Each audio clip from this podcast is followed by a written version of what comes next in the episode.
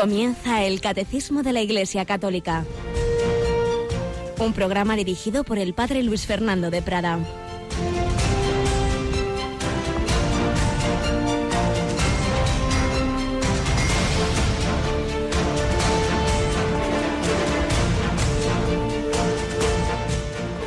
Alabados sean Jesús, María y José. Muy buenos días. Bienvenidos a esta nueva edición del Catecismo de la Iglesia Católica. En este jueves, un jueves especial en nuestro calendario litúrgico. Tenemos hoy con nosotros a Rocío García. Buenos días, Rocío. Muy buenos días, padre, y a los oyentes también. Fíjate que terminaba el domingo pasado todo ese tiempo especial, el tiempo pascual, que había seguido el tiempo súper especial de la Semana Santa, que había sido preparado por la cuaresma, entonces nos hemos dado un tiempo ordinario, pero pero en este tiempo, en estas primeras semanas del tiempo ordinario que vienen después de Pascua, hay unas fiestas muy, muy especiales, muy señaladas, que de alguna manera prolongan lo que hemos estado celebrando, porque nos dicen de dónde proviene todos esos misterios de la pasión, resurrección, envío del Espíritu Santo, unas fiestas muy especiales para este domingo, por ejemplo, la fuente de todo. Tú sabes que celebramos este domingo, Rocío. La Santísima Trinidad. Menos mal, no te pilló en blanco. Bueno, pues así es, la fuente de todo, naturalmente, es que nuestro Dios es un Dios de amor, el Padre, el Hijo y el Espíritu Santo. Pero después vamos a celebrar que ese Dios de amor que se hizo hombre en Jesucristo, cuya pasión, muerte y resurrección hemos celebrado recientemente, se ha quedado con nosotros. Y por eso la siguiente fiesta especial es el Corpus. El Corpus que normalmente, originalmente sería el jueves y así va a ser en el Vaticano y así retransmitiremos nosotros esa Santa Misa y procesión del Corpus el, jueves de la semana que viene, pero la mayor parte de los lugares está trasladada al domingo, Corpus. Y luego, en la octava del Corpus Christi, tenemos esa fiesta de los últimos siglos, ¿verdad? Que es el Sagrado Corazón de Jesús. Pues lo mismo viene a decirnos que el origen de todo lo que hemos estado celebrando es ese amor, en este caso ya un amor que es divino, pero hecho humano, un amor hecho carne. Pero a todas estas grandes fiestas de la Iglesia Universal, en España añadimos otra, porque aquí tuvimos un, un, un, sacerdote, luego obispo, pues enamorado de la santidad de los sacerdotes, que la promovió mucho, que era Monseñor José María García La Higuera, fue obispo en Madrid, fue obispo en Valencia, y en Madrid auxiliar y titular en Valencia, y fundó la congregación de las Oblatas, las religiosas Oblatas de Cristo Sacerdote, una congregación de clausura de unas monjas que entregan su vida total y absolutamente por nuestra santificación, una vida de oración, de penitencia, de entrega al Señor para que en nosotros se cumpla pues lo que el Señor quiere, ¿no? Que, que, seamos santos para reflejar la santidad del sumo sacerdote. Pues este es el jueves siguiente a Pentecostés se celebra, por lo menos en España,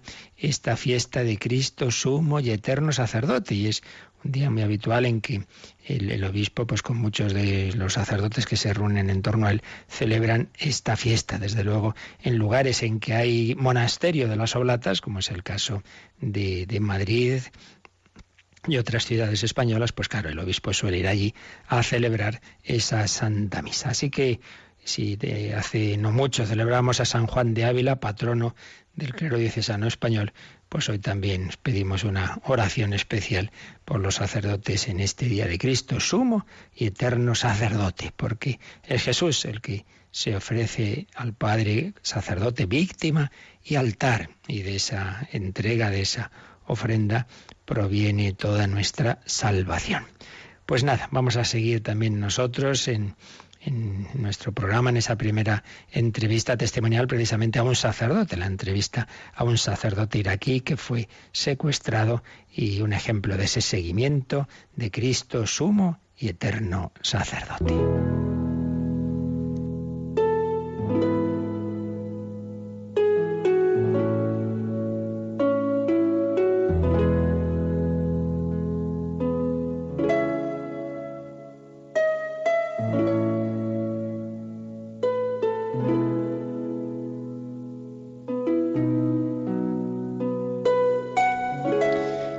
Resumiendo la entrevista de Raquel Martín de Ayuda a la Iglesia Necesitada al padre Douglas Batsi, sacerdote iraquí, que estuvo secuestrado nueve días, torturado, a punto de matarlo, y al final eh, fue liberado por un rescate.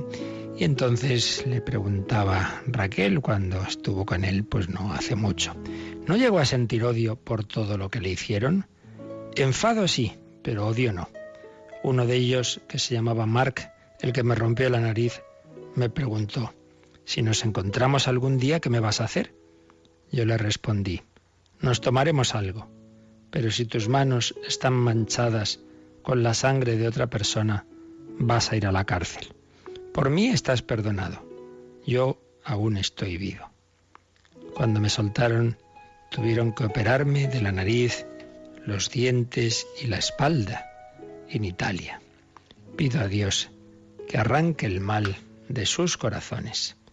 Les dije que si ellos hubieran tenido la posibilidad de terminar la escuela o de graduarse en la universidad, todos hubieran sido maestros, quizá médicos, ingenieros, pero añadí, veo que vuestra vida fue difícil y por eso tuvisteis que dejar de estudiar y ahora alguien os está utilizando. Se hizo un silencio y después todos empezaron a hablar en su lengua y a contarse su propia vida. Les obligaron a dejar la escuela por trabajar. Tuvieron problemas en la época de Saddam. Por eso siento lástima de ellos. Y le preguntaba Raquel al padre Douglas, ¿qué fue lo que les sostuvo durante los nueve días que duró el secuestro? Soy sacerdote y estoy acostumbrado a rezar. Pero una de las cosas más maravillosas que me pasaron fue cuando me pusieron la cadena entre las manos. Tenía un gran candado y varios eslabones. Unos cuantos eslabones sobraban y exactamente eran diez. Me di cuenta de ello y empecé a rezar el rosario con ellos. Han sido los mejores y más profundos rosarios de mi vida.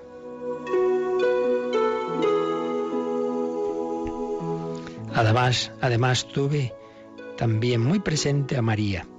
Es realmente una madre, una madre que cuida de sus hijos.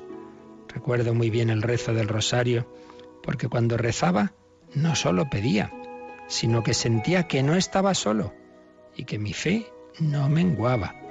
Sentía una voz que me decía, no te preocupes, no estás solo. Para mí esto era suficiente, totalmente suficiente. Qué bonito. Sentía que la Virgen estaba con él cuando rezaba el rosario con la cadena con la que le tenían ahí esposado. No te preocupes, no estás solo. Padre, ¿ha podido perdonar? ¿Puede perdonar su pueblo caldeo todo lo que está padeciendo por el mal llamado Estado Islámico? Tengo que perdonarlos. No porque tenga que hacerlo, porque sea una orden. Tenemos que perdonar para dejar que la gracia se transmita de generación en generación. De no hacerlo, continuará el dolor y el odio, y así cerramos el camino a la gracia de Dios. Cuando transmitamos la historia a los niños, también les hablaremos del gran poder del perdón. No estoy preocupado por lo que vaya a pasar conmigo o, con, o con mi generación, pero sí por lo que transmitamos a los niños. Si no educamos a nuestros niños ahora, que son el futuro, la siguiente generación del ISIS no estará de nuestro lado.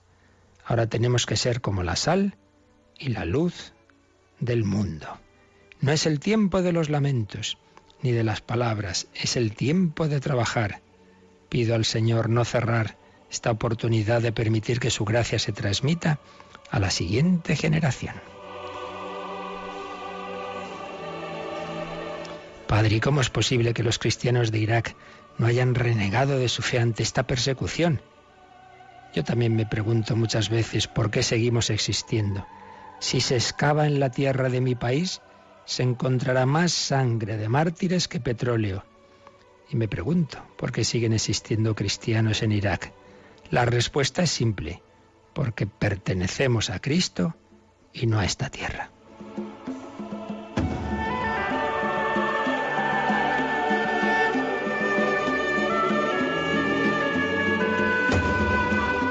Nosotros sobrevivimos porque pertenecemos a Jesús. No pertenecemos a ningún sectarismo ni a gente que quiera llevarnos a otra parte. Nosotros somos de Jesús, es nuestra luz y nuestra finalidad. Estad seguros de que no dejarán de matarnos y de que en mi país hay un grupo que reza y que está siempre preparado para el sacrificio. No podrán cambiar nuestra mente, porque nuestra mente está unida al corazón, que es donde se halla el templo de Jesús. Y la última pregunta que le hacía Raquel al padre Douglas, con la que terminamos esta entrevista, es para nosotros. ¿Qué mensaje nos transmitiría a los cristianos de Occidente? Primero os pediría que despertéis y que viváis verdaderamente vuestra fe, porque es la parte que os toca. A nosotros nos toca la persecución. Como dice mi obispo, vivir el jueves santo y a vosotros os toca la vuestra. Somos parte de la misma iglesia, del mismo cuerpo de Cristo. Así que despertad y asumid vuestra responsabilidad. No os estoy pidiendo ahora ayuda material, sino que apelo a vuestra responsabilidad, a ser conscientes de vuestra fe y vivirla. También os pido que abráis los ojos. ¿Contaréis nuestra historia al resto de la gente? ¿Contaréis nuestras historias? Si nos destruyen, si mi comunidad desaparece, ¿podréis ser vosotros los testigos? ¿Queréis ser parte de nuestra memoria? Espero que sí, que seáis parte de esta historia. Dentro de 30 o 40 años, cuando los niños hayan crecido, contarán a las generaciones sucesivas. Hace 40 años, nuestros padres fueron perseguidos, pero sus hermanos de Occidente les ayudaron. Si podéis, no os quedéis mirando. Entrad en acción y despertad.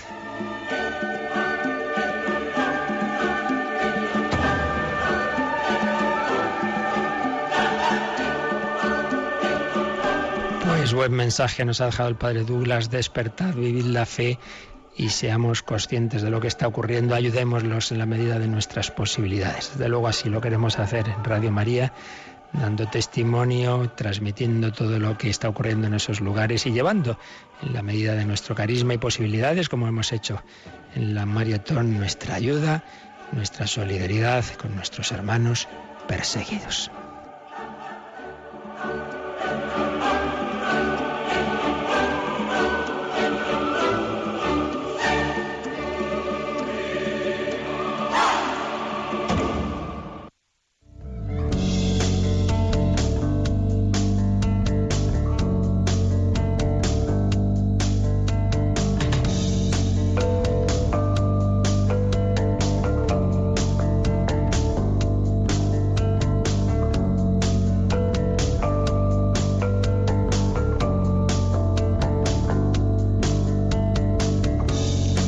Una preciosa entrevista que a todos nos interpela y que nos muestra la fe, la fe de tantas personas dispuestas a seguir a Jesucristo. ¿Y por qué? Pues porque no es una idea, porque no son unas opiniones, porque es una persona viva, el Hijo de Dios hecho hombre, que ha llevado una vida humana y que nos ha traído a su amor por lo que ha hecho, por ese amor tan grande y sobre todo por su pasión yo cuando fuere elevado sobre la tierra atraeré a todos hacia mí.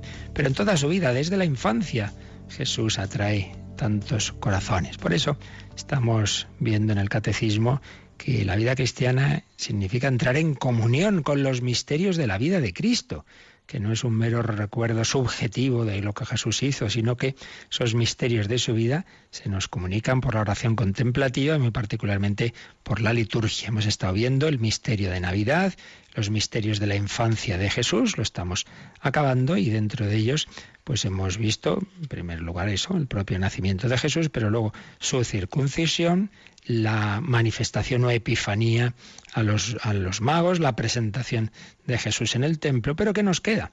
Bueno, pues según comentábamos ayer, eh, seguramente el orden de estos acontecimientos fue después del nacimiento y la adoración de los magos, viene la circuncisión a los, a los ocho días y luego a los cuarenta días la presentación en el templo, el encuentro con los ancianos Simeón y Ana, que ayer comentábamos, volverían a Belén, ya no estarían, decíamos, en, en la gruta, de, en el establo, sino en una pequeña casita, ahí llegan los magos, ahí sí ocurre esa adoración de los magos, pero después de que los magos han adorado al, niño Jesús. Herodes quería que les, les, avisara para luego ir a matar al niño y lo que ocurre, pues ya sabemos lo que es, que como luego leeremos enseguida en el Evangelio, pues, pues el, ángel avisa por un lado a los magos de que no vuelvan a Herodes y por otro lado a San José de que tienen que ir a Egipto. Y es de lo que nos habla el último número que nos queda de este apartado, el número 530. Así que, Rocío, vamos a leer este número 530 sobre la huida a Egipto y la matanza de los inocentes. La huida a Egipto y la matanza de los inocentes manifiestan la oposición de las tinieblas a la luz. Vino a su casa y los suyos no lo recibieron. Toda la vida de Cristo estará bajo el signo de la persecución. Los suyos la comparten con él. Su vuelta a Egipto recuerda el Éxodo y presenta a Jesús como el liberador definitivo. Bueno, pues precisamente lo que veíamos en la entrevista a un sacerdote que 20 siglos después, en tierras no nada, nada lejanas a donde Jesús vivió todo esto, nos habla de esa persecución. Pues sí, es la marca del cristiano, la Santa Cruz, y uno dice, pero bueno, vamos a ver, viene Dios del cielo a la tierra, nos trae todos los, los bienes espirituales, nos quiere llevar al cielo, nos trae ese amor inaudito, ese amor que le lleva a nacer en un pesebre, a llevar una vida humana humilde, a morir en una cruz. Bueno, pues lo normal sería que toda la humanidad pues, pues acogiera a ese Jesús. Pues ahí está ese misterio tremendo. El mal existe, el mal porque Dios nos ha creado libres y con esa libertad de nuestra voluntad podemos escoger, en vez de ese bien supremo que es Dios, que se nos entrega en Cristo, podemos escoger bajo apariencia de bien siempre, porque el hombre no busca el mal en sí mismo, el mal puro, digamos, sino siempre bajo apariencia, pero de un bien parcial, pues lo hace, lo absolutiza, lo convierte en lo principal para él y entonces todo lo demás lo relativiza y todo lo que vaya contra lo que él entiende que es ese su bien para él, lo considera enemigo. Entonces, claro, Dios es enemigo de mi bien parcial, de mi dinero, de mi placer, de mi vicio, de mi no sé qué, y todo lo demás fuera, incluso por un lado, o al menos la indiferencia, o incluso paso a la persecución. Y esto ha pasado siempre, a nivel personal, pues uno rechaza a Dios y, blasfema y dice barbaridades, pues cuando, cuando ve a Dios como, como enemigo de lo que él entiende su felicidad, que desde luego de felicidad tiene muy poco, porque por ese camino del pecado vamos a nuestra ruina, pero en determinados momentos uno desde sí dice, no, yo me lo paso mejor así que siguiendo la ley de Dios. Y luego a nivel social, pues son los poderes de, este mundo de, de, toda la vida, eh, quiero decir, en cualquier régimen, da igual que haya sido el Imperio Romano o, un actual régimen democrático. Al final siempre ocurre lo mismo, que esos regímenes, el poder quiere ser el poder supremo y que no tener nadie por encima ni nadie que le diga esto está bien o está mal. Quiere que la última palabra sea lo que dice el poder. Repito, me da igual que el poder sea lo que dice el emperador o lo que dice un parlamento. Pero al final es lo mismo. Es que la autoridad política pretende ser la única instancia la única instancia de decir esto es bueno y esto es malo. Y eso pasaba en el Imperio Romano y pasa ahora. Pasa ahora. Por tanto, siempre, siempre, mientras este mundo sea mundo y mientras no el Espíritu Santo no, no hiciera una conversión generalizada y todos lo aceptáramos, cosa que no parece muy probable, pues siempre habrá persecución. Por tanto, tenemos que aprender, aprender que no asustarnos, no, no escandalizarnos y estar siempre preparados. Y esto empieza a ocurrirle a Jesús ya desde pequeñito. La huida a Egipto y la matanza de los inocentes manifiestan la oposición de las tinieblas a la luz. Este tema impresionaba especialísimamente al cuarto evangelista. Si miráis, vais leyendo el Evangelio de San Juan en esta clave, os dais cuenta que está desde el principio hasta el final. Y ya en el prólogo, y de hecho aquí el catecismo cita uno de los versículos del prólogo de San Juan, el, versículo 11, Juan 1.11, vino a su casa y los suyos no lo recibieron. O sea, el verbo de Dios viene a su casa, viene a Israel, viene a la tierra, viene a lo que él ha creado, y no lo recibieron. Esto tiene, digamos, el simbolismo de que ya no encuentra una casa donde nacer, sino que nace en un establo, pero ante todo es que viene a la humanidad y muchos de la humanidad no lo recibieron, muchos no creyeron en él. Sigue diciendo el catecismo, toda la vida de Cristo estará bajo el signo de la persecución.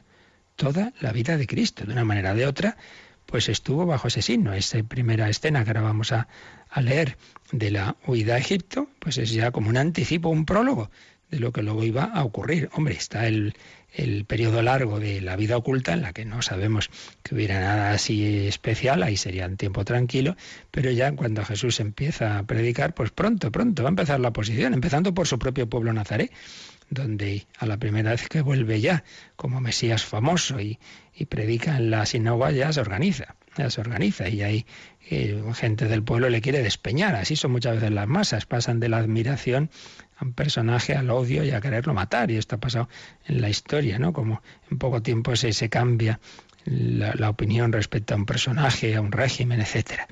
Jesús ya entonces va a ser perseguido en Nazaret, le quieren despeñar, y luego pues pronto van a empezar las conspiraciones contra él, de herodianos, de fariseos, de sumos sacerdotes, que se van a ir haciendo cada vez, cada vez, cada vez más intensas, hasta ya las últimas semanas de la vida de Cristo, que ya está decidida su, su, muerte y simplemente esperando el momento oportuno, que se va a producir, como sabemos, en la Pascua, eh, seguramente del año 30, con la traición de, Judas, que va a colaborar a, a, la detención de Jesús en Getsemaní. Pues todo esto estaba ya anticipado en esa primera persecución. Persecuciones que vamos a tener siempre, por eso dice aquí también el catecismo, que los suyos la comparten con él, comparten con Jesús la persecución. Entonces nos viene ahí, el catecismo nos ha puesto una cita del, del propio San Juan, de los discursos de la última cena. Concretamente Juan 15, 20. Vamos a leerlo. Dice así este versículo Juan 15, 20. Son palabras de Jesús a sus apóstoles en la última cena. Acordaos de la frase que os dije. No es un esclavo más que su amo.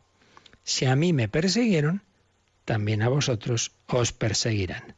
Si aceptaron mi doctrina, también aceptarán la vuestra. Mirad, aquí también se está cumpliendo lo que ayer veíamos. Así es que, claro, el Evangelio, como es verdad, pues todo es coherente y todo ilumina un aspecto, ilumina otro, ¿no? Lo del anciano Simeón, este signo de contradicción, unos lo aceptarán, lo seguirán y otros lo rechazarán. Signo de contradicción entre los israelitas y entre toda la humanidad. La humanidad se divide, pues como pieza clave, digamos, de división es esta a favor o en contra de Cristo. Yo creo en Jesucristo, Hijo de Dios, o yo no, incluso pues lo, lo persigo y hago lo que sea por acabar con el nombre de Cristo y con su cruz. No es un esclavo más que su amo. Si a mí me persiguieron, también a vosotros os perseguirán. El verdadero cristiano le va a ocurrir lo bueno y lo malo. Lo bueno porque cuando hable en nombre de Cristo la gente buena va a aceptar ese mensaje. Y lo malo, porque en cuanto te ven como cristiano, digamos como sacerdote, pues también quien rechaza a Cristo te va a rechazar a ti, va a rechazar a la iglesia y va a rechazar al sacerdote y, y, muchas veces pues llegando a la persecución violenta que se ha dado, repito, pues a lo largo de todos los siglos de la historia de la Iglesia. Muchas veces, a veces he oído ¿no? explicaciones, ah, tal persecución ocurrió, porque claro, ahí la iglesia no había actuado bien, pues porque estaba demasiado con los ricos, porque no sé, pero hombre, por Dios. Y entonces Jesús, ¿por qué le persiguieron? ¿Qué, hizo de mal? Es que a veces parece que siempre toda persecución es culpa nuestra. Hombre, santos no somos y siempre habrá motivos, excusas, digámoslo así, en las que apoyar algo.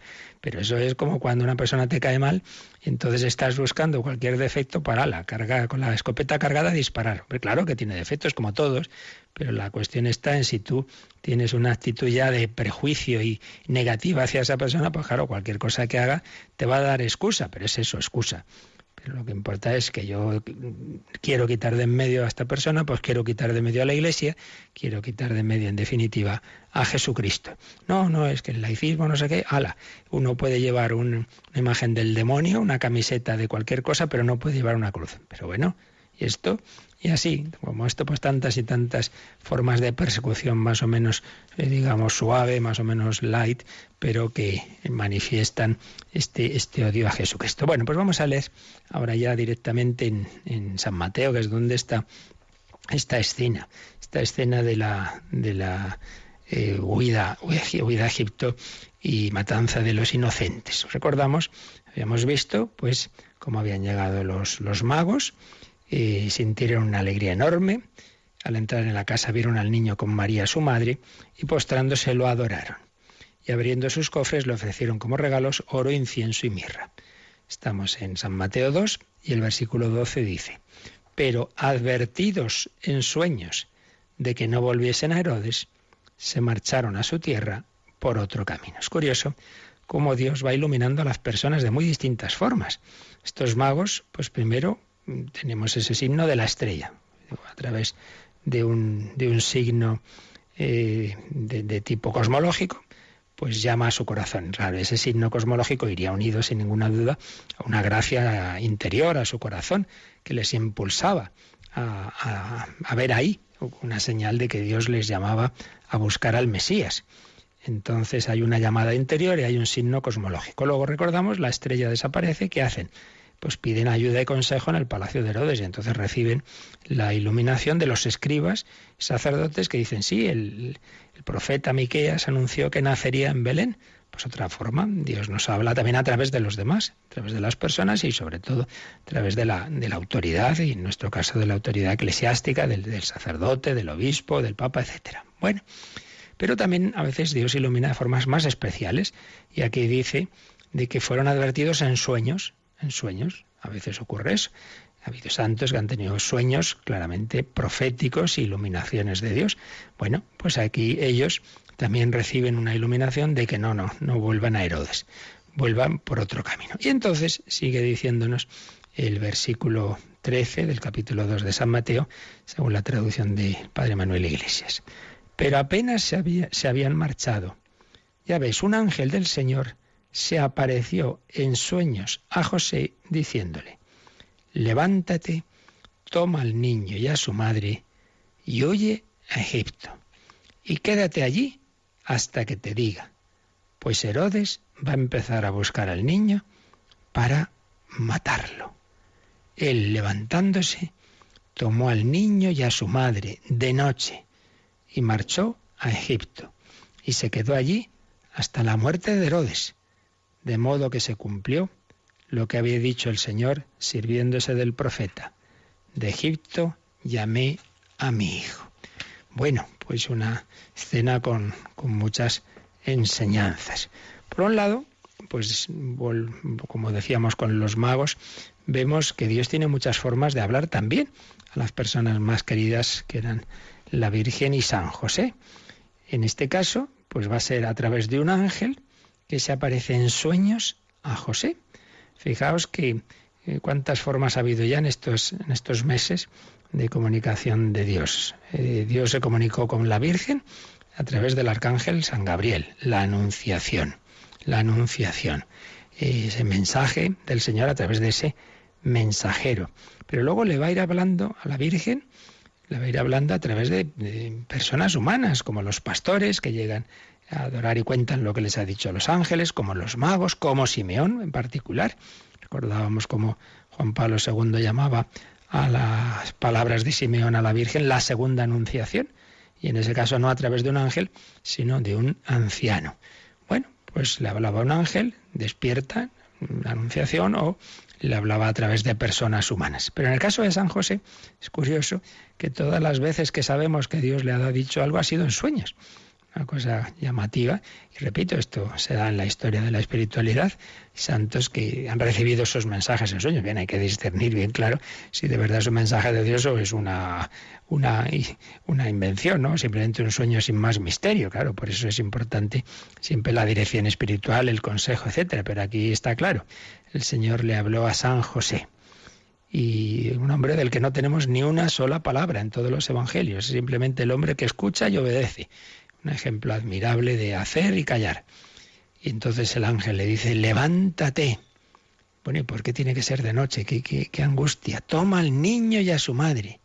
Toma al niño y a su madre. El centro siempre es Jesús, pero con Jesús está María. Toma al niño y a su madre y huye a Egipto. Dios sometido a las vicisitudes humanas. Podía hacer un milagro y ya está, hombre. Pues no, pues como tantos otros prófugos, exiliados, perseguidos de la historia, como ahora mismo. Pues va a Egipto, lugar habitual, de, lugar clásico de, refugio del mundo de Israel. Era, había sido, bueno, estaba cerca, se podía alcanzar la frontera en dos o tres días y, era un sitio habitual de huida donde había comunidades judías desde hacía muchísimo tiempo.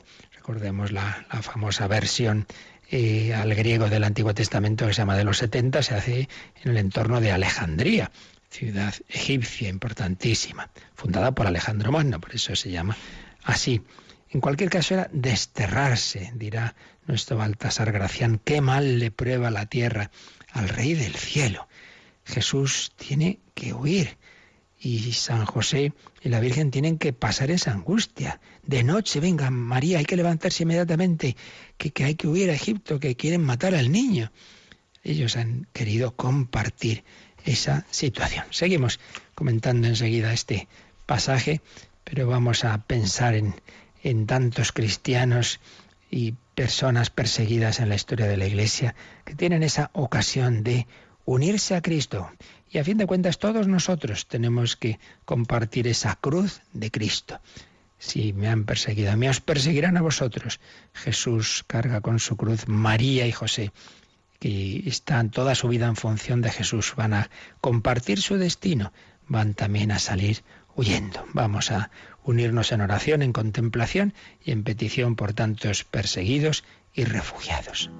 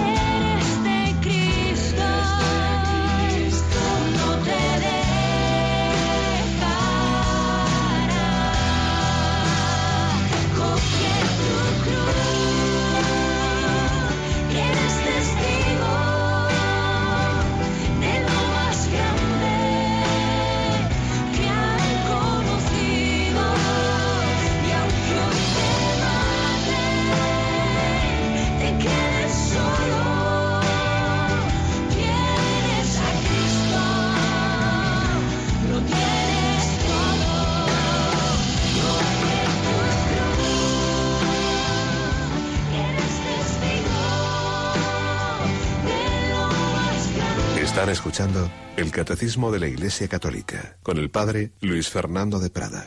Si tienes a Cristo, lo tienes todo, aunque lo pierdas todo, como nuestros hermanos perseguidos que han oído, llevándose solo la cruz, la Biblia y el rosario, pero tienen a Cristo, lo tienen todo. María y José también tienen que huir, van a Egipto, reviven la historia de Israel, ese Israel que en, esas, esa familia de, Jacob va a Egipto, donde estaba José, ahí van a pasar algunos siglos. Bueno, pues la familia, Sagrada Familia, va a pasar algunos años.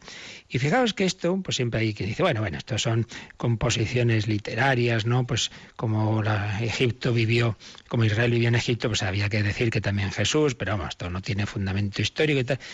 Estos son, son meras elucubraciones sin fundamento, que aquí no vamos ahora a entrar en, detalle, que los que han estudiado estas cosas a fondo dicen, pero hombre, una cosa es que la historia de, Jesús evidentemente esté anticipada por Israel y otra cosa es que sea una, una composición literaria y, y que no tenga fundamento, no hay nada por qué pensar eso. Y por otro lado, Fijaos que hay gran diferencia entre tantas religiones míticas y tantas elucubraciones y el Evangelio es que aquí todo coincide con lo que sabemos por los demás datos de la historia civil. Claro que sabemos que existió este Herodes y que menudo elemento era. Aquí el padre Iglesias resume los datos que tenemos por historiadores civiles de, la calaña de, de, este, de, este, de este Herodes. Eh, a ver, que se me ha ido de repente la página, sí, aquí está, donde nos cuenta lo que, lo que sabemos, ya digo, por un historiador, con sobre todo Nicolás de Damasco, una fuente muy próxima a Herodes y del famoso eh, Josefo. Bueno, pues eh, fijaos, las cosas que hizo, que hizo Herodes, para que veamos si es raro lo que ahora se nos va a contar de de la persecución de los inocentes. Era un idumeo sin escrúpulos que había asesinado a su cuñado Aristóbulo, al abuelo de este, Hircano, a su misma esposa Mariam I, a su suegra Alejandra, a todos los parientes varones de origen asmoneo, a innumerables judíos que se le opusieron o simplemente le parecieron sospechosos. Incluso es posible que esa matanza de los inocentes pues fuera una manera de dejar claro a los fariseos que acababan de conjurar contra él, pues que dejarles claro que no se iba a andar con bromas y que el que se moviera, pues no es que no saliera en la foto, sino que se lo iba a cargar rápidamente. Porque nos sigue diciendo el Evangelio, después de decir que allí en Egipto estuvo la Sagrada Familia, hasta que, hasta que llegó el momento de, de volver y entonces cumplirse esa palabra del profeta, de Egipto llamé a mi hijo.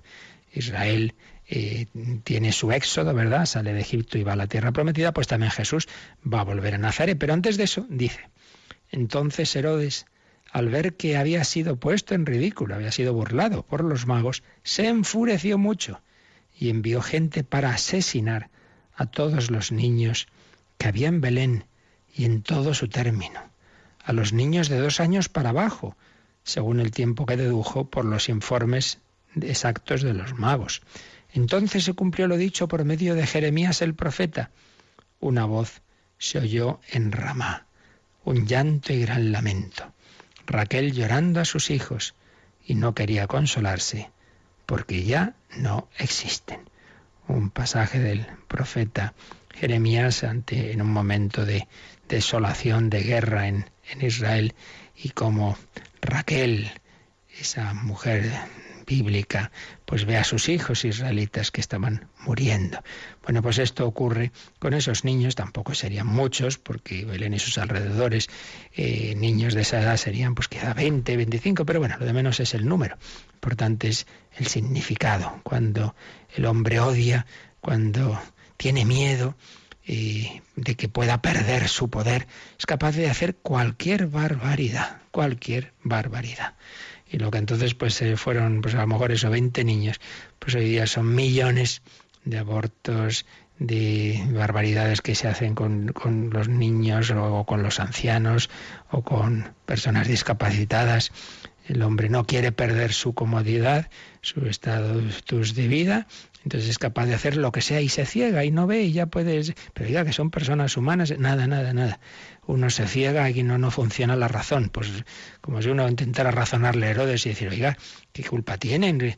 Tienen dignidad humana. Pues son palabras vacías para el hombre enloquecido por el ansia de poder.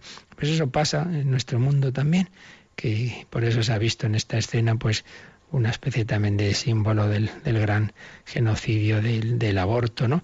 Pues niños inocentes, ¿qué culpa tienen de, lo que haya pasado en su concepción para ellos ser así, ser eh, ocurrir que el lugar está hecho por Dios para ser la entrada acogida y amable en este mundo, el lugar de acogida de un ser humano, que es el seno materno, resulta, yo me acuerdo una vez oí esto, ¿no?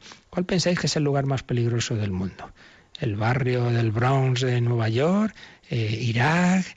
Eh, ¿Qué ciudad más peligrosa? No, el seno de una madre. Porque las probabilidades hoy día en el mundo de morir, de, que te maten seno de una madre son altísimas sobre todo en algunos lugares y determinadas edades, altísimas. Es tremendo. Y nada, nos parece lo más normal del mundo. Nos cegamos, nos cegamos. Pues esto ocurre aquí, en Belén, que Herodes ordena esta tremenda matanza. Y bueno, la Iglesia los considera pues esos santos inocentes son los primeros, podemos decir ya, eh, santos y mártires del seguimiento de Cristo, sin haber hecho nada. Y es que Dios pues, puede dar gracias así, sin que uno haya hecho de su parte, porque sí, recibir esa gracia, como un niño es bautizado y muere, pues ala, al cielo de cabeza. Y ya, pues, ¿qué ocurre mientras con la Sagrada Familia? Pues ya cuando, no mucho después, murió Herodes, un ángel del Señor se apareció en sueños, siempre pobre San José le tienen que dar la noche, se apareció en sueños a José en Egipto, diciéndole, levántate, toma al niño y a su madre y vete al territorio de Israel, pues han muerto ya los que atentaban contra la vida del niño. Pues llega ya el momento y de nuevo otro mensaje de Dios, de nuevo en sueños, de que ha terminado ya la estancia de la Sagrada Familia en Egipto, como terminó la estancia de Israel en Egipto y Israel hizo su éxodo a la tierra prometida, pues ahora la Sagrada Familia también lo va a hacer, se va a cumplir esa palabra del profeta Oseas, Oseas 11.1, de Egipto llamé a mi hijo. Él, levantándose, tomó al niño y a su madre. Siempre veis, primero al niño y con el niño su madre. El centro es Jesús pero con Jesús, la Madre de Jesús, la Madre de Dios, la Virgen María, la Sagrada Familia en torno de Jesús, tomó al niño y a su madre y entró en el territorio de Israel. Sin embargo, como oyó Arquelao reina sobre Judea en vez de su padre Herodes, temió ir allá.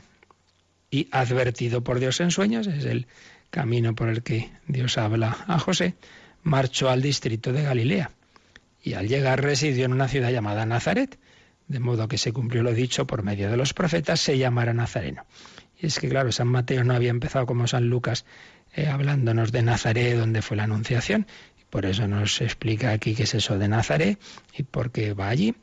Pues al volver, claro, normal. Ahora ya después de todo lo que han vivido, de aquel ir a Belén para el censo, de estar ahí unas semanas en Belén, eh, ir al templo de Jerusalén y, esa huida precipitada a Egipto, pues al cabo de los años ya vuelven a la ciudadita, bueno, la ciudad, la aldeita, la aldeita donde vivían antes de todos estos acontecimientos, que era Nazaret.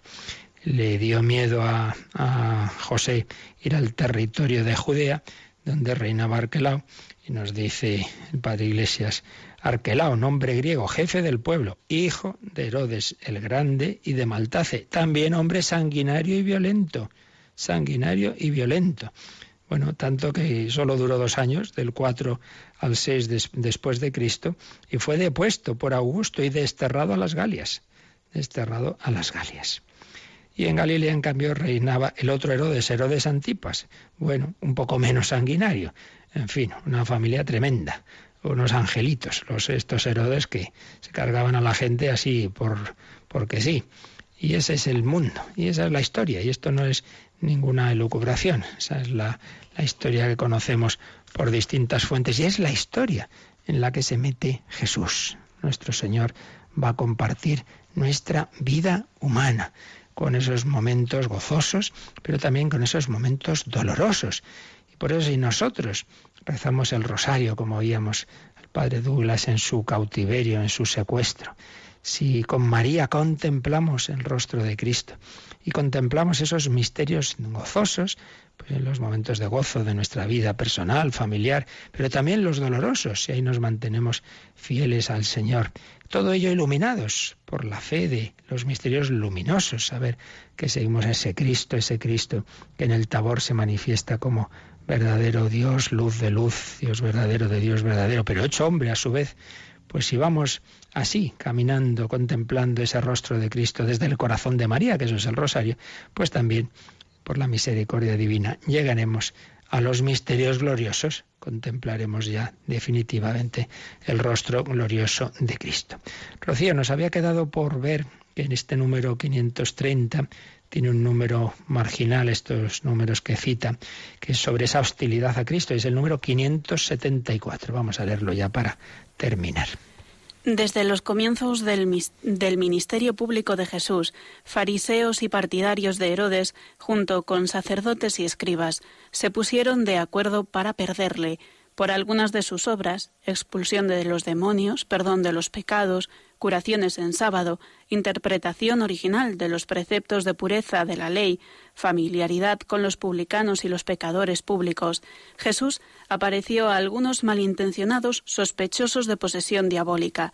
Se le acusa de blasfemo y de falso profetismo, crímenes religiosos que la ley castigaba con pena de muerte a pedradas. Sí, pues en este número nos ha resumido el catecismo, pues ese aspecto de hostilidad que se fue generando en torno a Jesús en su vida pública. Dice, desde el principio de, de, su ministerio público, pues diversos sectores, fariseos, herodianos, sacerdotes, escribas. Por supuesto, luego siempre también había en estos grupos gente que era todo lo contrario. Por ejemplo, acordémonos de Nicodemo y de José de Arimatea. Pero era más bien la, la excepción. En general, estos grupos pues todos ellos con su poder en esa sociedad, pues les incomodaba mucho Jesús. Entonces se pusieron de acuerdo para perderle. Y encontraban en todo excusas, pues aquí se nos ha mencionado, expulsa demonios. Ah, pues entonces es por el poder del jefe de los demonios. Pero hombre, lo que Jesús les dirá, que eso entonces un reino dividido va a su ruina. Eh, y sobre todo por esos gestos que solo serían propios de Dios, perdonar los pecados, hacer curaciones en sábado, de interpretar la ley de Dios. Se os dijo, pero yo os digo, pero bueno, ¿quién es este para ponerse al nivel de Dios? Claro, estaba reivindicando su autoridad divina y por ello pues se le acusó de blasfemo.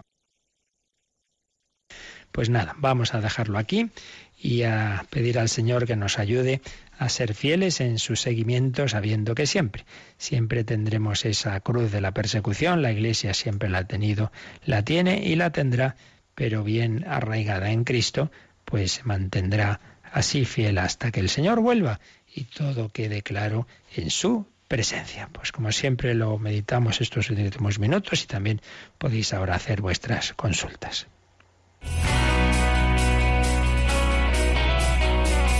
Participa en el programa con tus preguntas y dudas. Llama al 91 153 8550. También puedes hacerlo escribiendo al mail catecismo arroba radiomaria.es. Catecismo arroba radiomaria.es.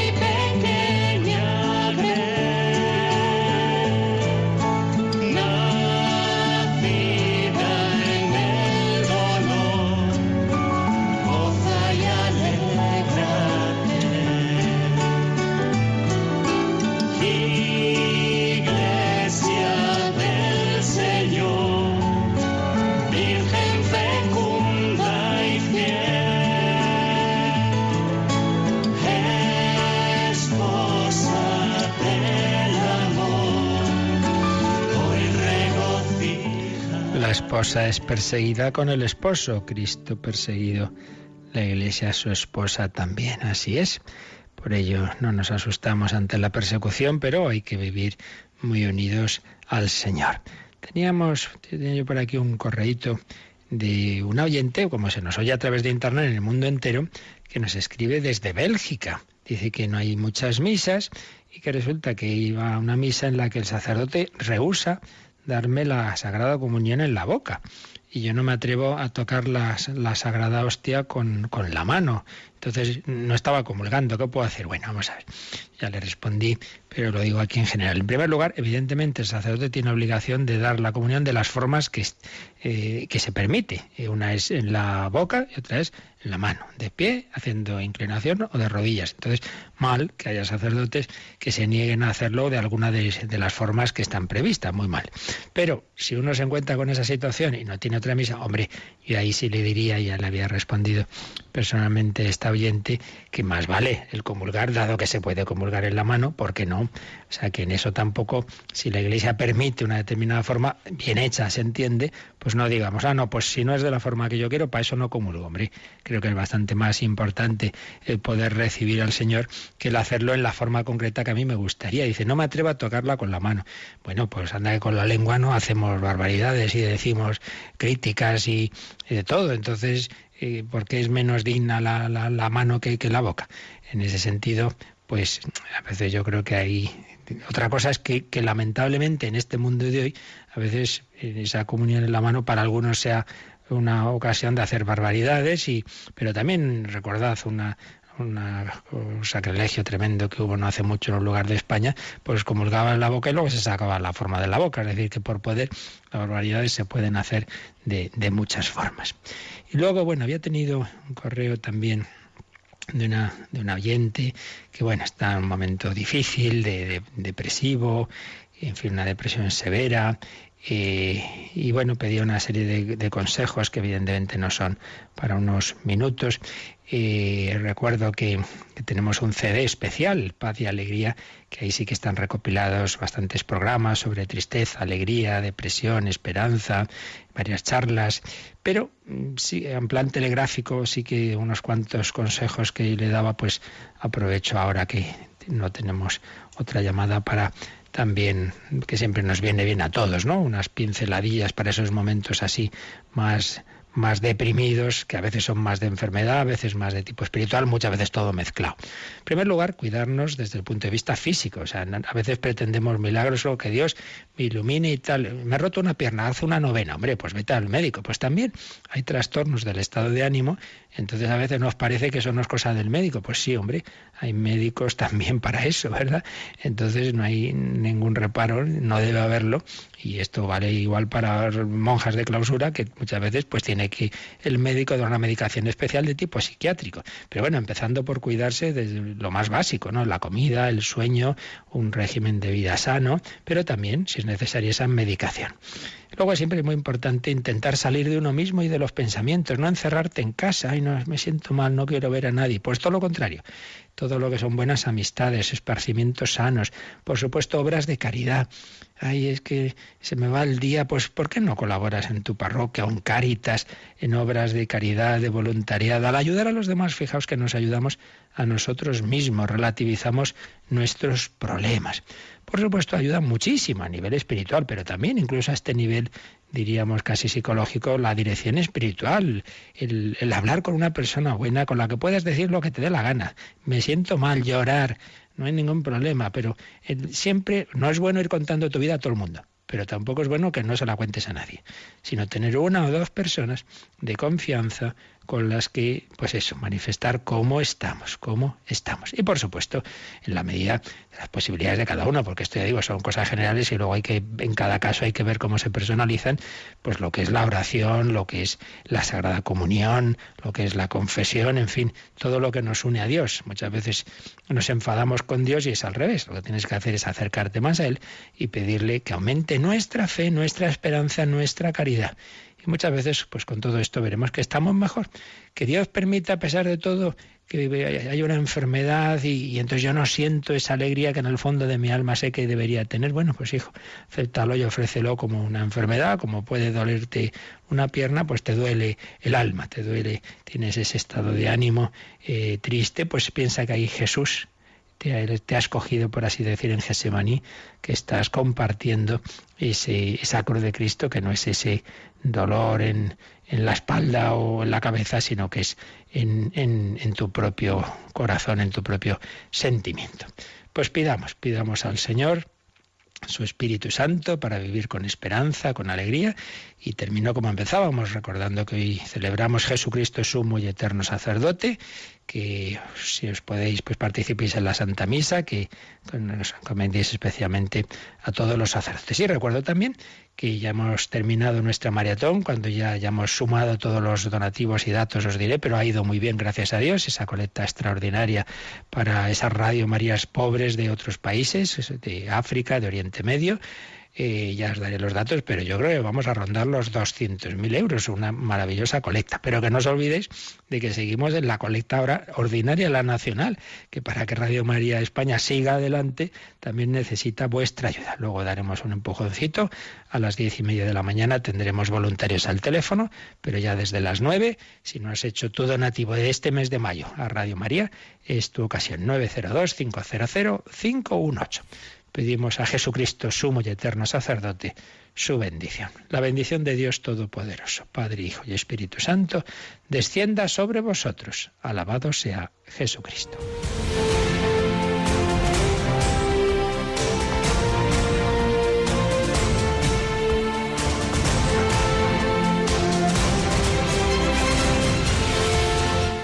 Han escuchado en Radio María el Catecismo de la Iglesia Católica un programa dirigido por el Padre Luis Fernando de Prada.